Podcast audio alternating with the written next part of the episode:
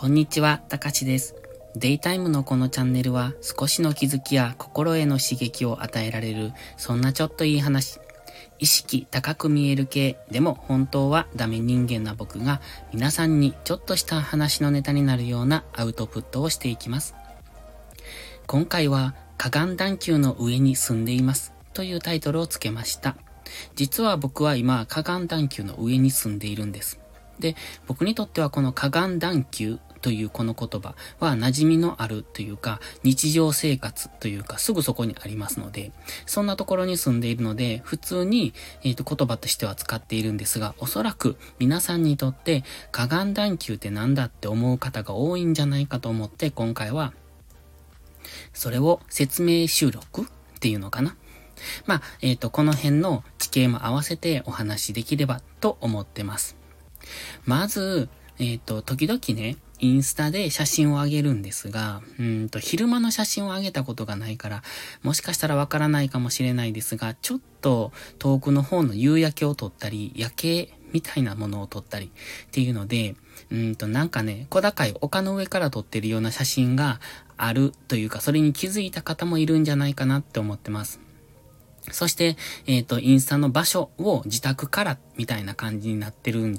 のがあると思うんですよ。で、それってね、家の前から撮ってるんですね。で、まあ、前と言っても家から、うん、どのくらいかな、50メートルぐらい前かな？えっ、と、離れたところになるんですが、で、そこがちょうど河岸段丘の上がったところになりますので、すごく景色がいいんですよ。で、そこから写真を撮ったり、だか日の出、うん、日の出はちょっと見れないかな、位置的に。ただ、結構遠くまで見渡せますので、え景色としてはすごくいい。だからそっち方面に、もし花火が上がっていれば絶景の、えっ、ー、と、ポイントだとは思うんですが、まあ、あいにくそちら方面で花火は上がらないのでって感じですかね。で、その河岸段丘なんですが、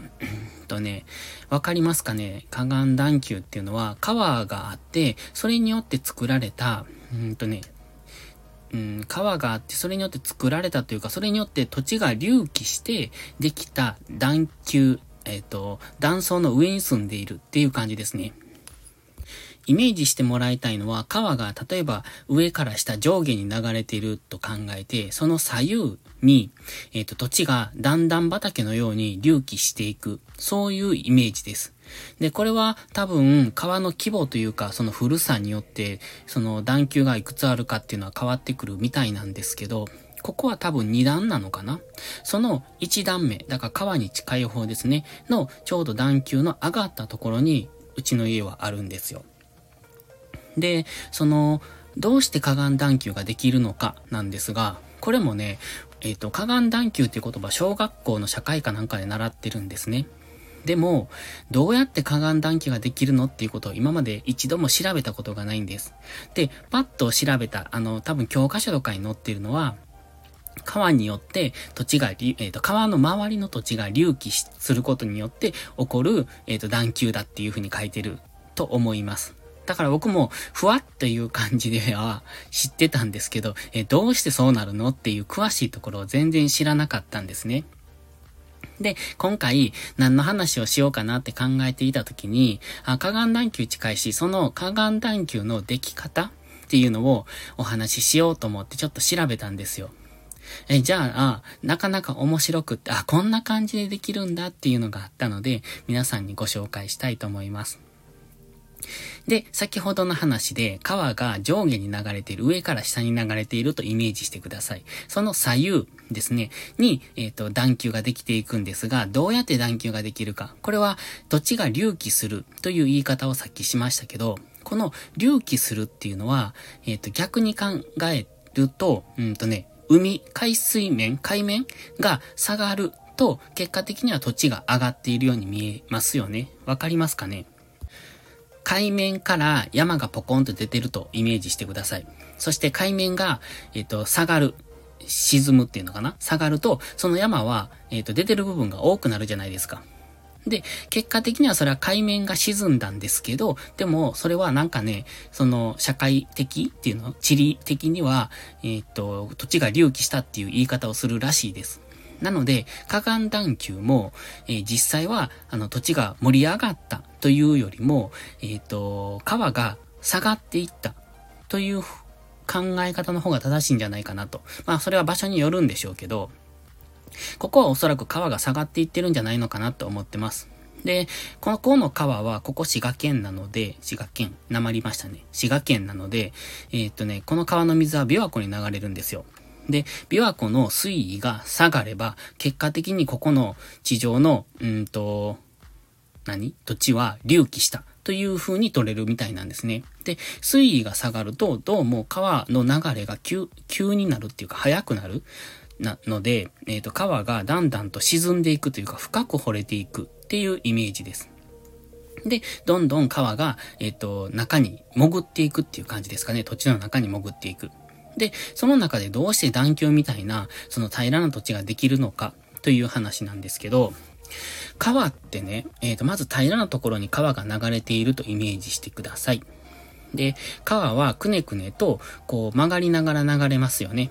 そして、例えば川が、えっ、ー、と、内側のカーブを描いて曲がっているとき、内側っていうのは結構平たく、なんて言うんですか土砂が蓄、あの、堆積するっていうんですかあのー、砂とかが溜まる。で、そこがこう、平らな平地みたいになりますよね。で、それをもっと大規模にしたと考えてください。で、川はくねくねと、そういう土地を削りながら、平らな土地を作りながら流れていくと。で、そこで洪水とかが起こって、その川の流れていた、えっ、ー、と、もともとは平、平面だったところに、川が流れて、あっち曲がったり、こっち曲がったりするから、その、えっ、ー、と、平地から少し一段下がったところに川ができるんですよ。で、また、さらに、例えばそこで、えー、っと、海面が下がりました。そうすると川が一段と沈んでいきます。そうするともう一段下に、また同じように川がくねくねと曲がる平面ができていく。で、そうするとね、あの、周りの陸が上がっていったように見えないですかね。わかりますかねこの説明で。あの、これって声で説明するの難しいんですけど、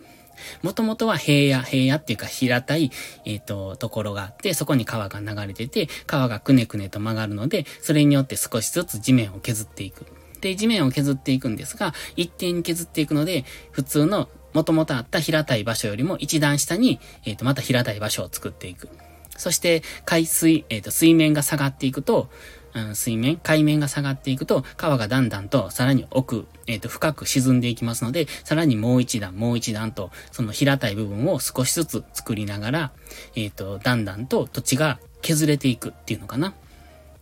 で、その中で、川が過去に通った道っていうのが平面となって残って、今そこに住んでいるっていう、そんな感じなんですよ。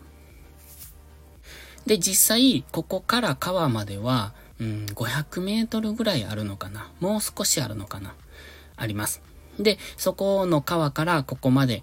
この河岸段丘を降りたところまでが、えっと、昔川だったところっていうことですね。で、今僕が住んでいるところも、昔々川だったところ。そこから今一段川が下がっているっていう感じですかね。で、この河岸段丘の規模っていうのは、まあそれも土地によって違うんでしょうけど、ここも、えっ、ー、とね、ずっと続いてるわけじゃなくて、どっかでなんか消えてるんですよ。まあそれは道を作ったりだとか、土地を開いたりだとかで削ったのかもしれないですけど、ちょうど僕のところは綺麗に段丘が出てるところなので、えっ、ー、とね、10メートルぐらい上がってるのかな、下から。だから結構高いんですよ。なんで斜面としては急ですよね。かなり急です。だからね、えっ、ー、と、転げ落ちたら怪我するなって、まあ死にはしないと思いますけど、っていう、そのくらいのところですね。まあ今はそこのところに草が生えているので、まあそんなにですけども、昔はそこが竹やぶになってました。だからうちの前は竹やぶだったんですよ。で、あの、台風の日とかすごい竹やぶが揺れるんで、あの竹ってしなるじゃないですか。だからすごい竹が、あの、しなってて怖かったなっていうイメージがあります。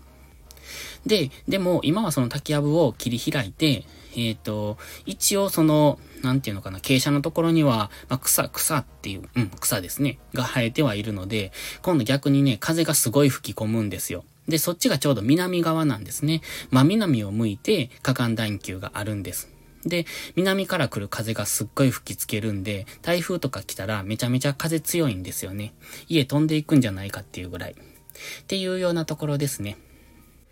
そしてもう、一段、段丘があると思うんですが、もっとここよりも北の方にあると思うんですが、そこはね、はっきりわからないんですよ。で、ここって結構山、山からずっと降りてきたところになるんです。で、おそらく今ここから500メートルぐらい離れている川っていうのも、本来は山あいを流れていた川だと思うんですね。その川がくねくねと曲がって、えっ、ー、と、平地を作っていった。で、平地を作った中で、さらに段丘としてだんだんと沈んでいったっていう、おそらくそういう昔からの経過があったと考えられます。で、多分段丘が2段あるっていうのを小学校の頃に習った気がするんですけど、それが今どこにあるのか。だってここから、あの、北の方に向かうと山に向かっていきますので、もうなだらかにずっと坂道なんですよ。ずっと登っていくんで、どこが段丘なのか山の傾斜なのかっていうのがわからないっていう、そんな感じですね。おそらくどこかで、あの、地層が見えるところがあるんでしょうけど、あの、ここも本当は地層が見えてたんですね。だから小学校の時にそれを見に行った記憶があります。ここが地層だよっていうのが。で、地層ってなかなか見ないですよね。多分。意識しないと気づかないですし、そういう、あの、自然のこう、自然にできた、えっ、ー、と、不思議なものっていうのが、すごく近くにあったのはありがたいことだなって思ってます。ということで今回は、河岸段丘について少し話してみました。で、前回に引き続き、あ前回は琵琶湖疎水のことを喋りましたし、今回は河岸段丘のことを喋ったんですが、これってね、自分で調べてて面白いなって思ったんですよ。あの、基本的に多分人って知識欲があると思うんですね。で、僕も知識欲は結構あるんです。新しいこと知ることはすごい好きですし、楽しいと思います。ただ、それ以上にめんどくさいが勝ってしまうから、なかなかやらないんですけど、今回、えー、琵琶湖疎水のことを調べて、今日も河岸段丘のことを喋ろうと思って、河岸段丘って何だっていうところから調べたんですよ。でも、そうしてるとなかなか面白いなと思ったので、もしかしたらこの、何ですか、社会シリーズみたいな、そんなのは続くかもしれませんし、まあ気まぐれですので終わるかもしれませんし。まあ基本的に僕社会って大嫌いだったんですね。あの、暗記するのがすごく嫌だったんで。で、えっ、ー、と、理科もね、あ、理科はまあ比較的好きでしたけど、やっぱり暗記ってあんま好きじゃなかったので、だからそんなにね、覚えていないことが多いんですよ。でも今回こうやって、えっ、ー、と、自分で調べてみて、あ、なかなか楽しいなと思えたので、まあそれは自分の成長かなと思ってますし、またこんなシリーズやっていくかもしれませんので、お付き合いよろしくお願いします。それではまた次回の配信でお会いしましょう。たかしでした。バイバイ。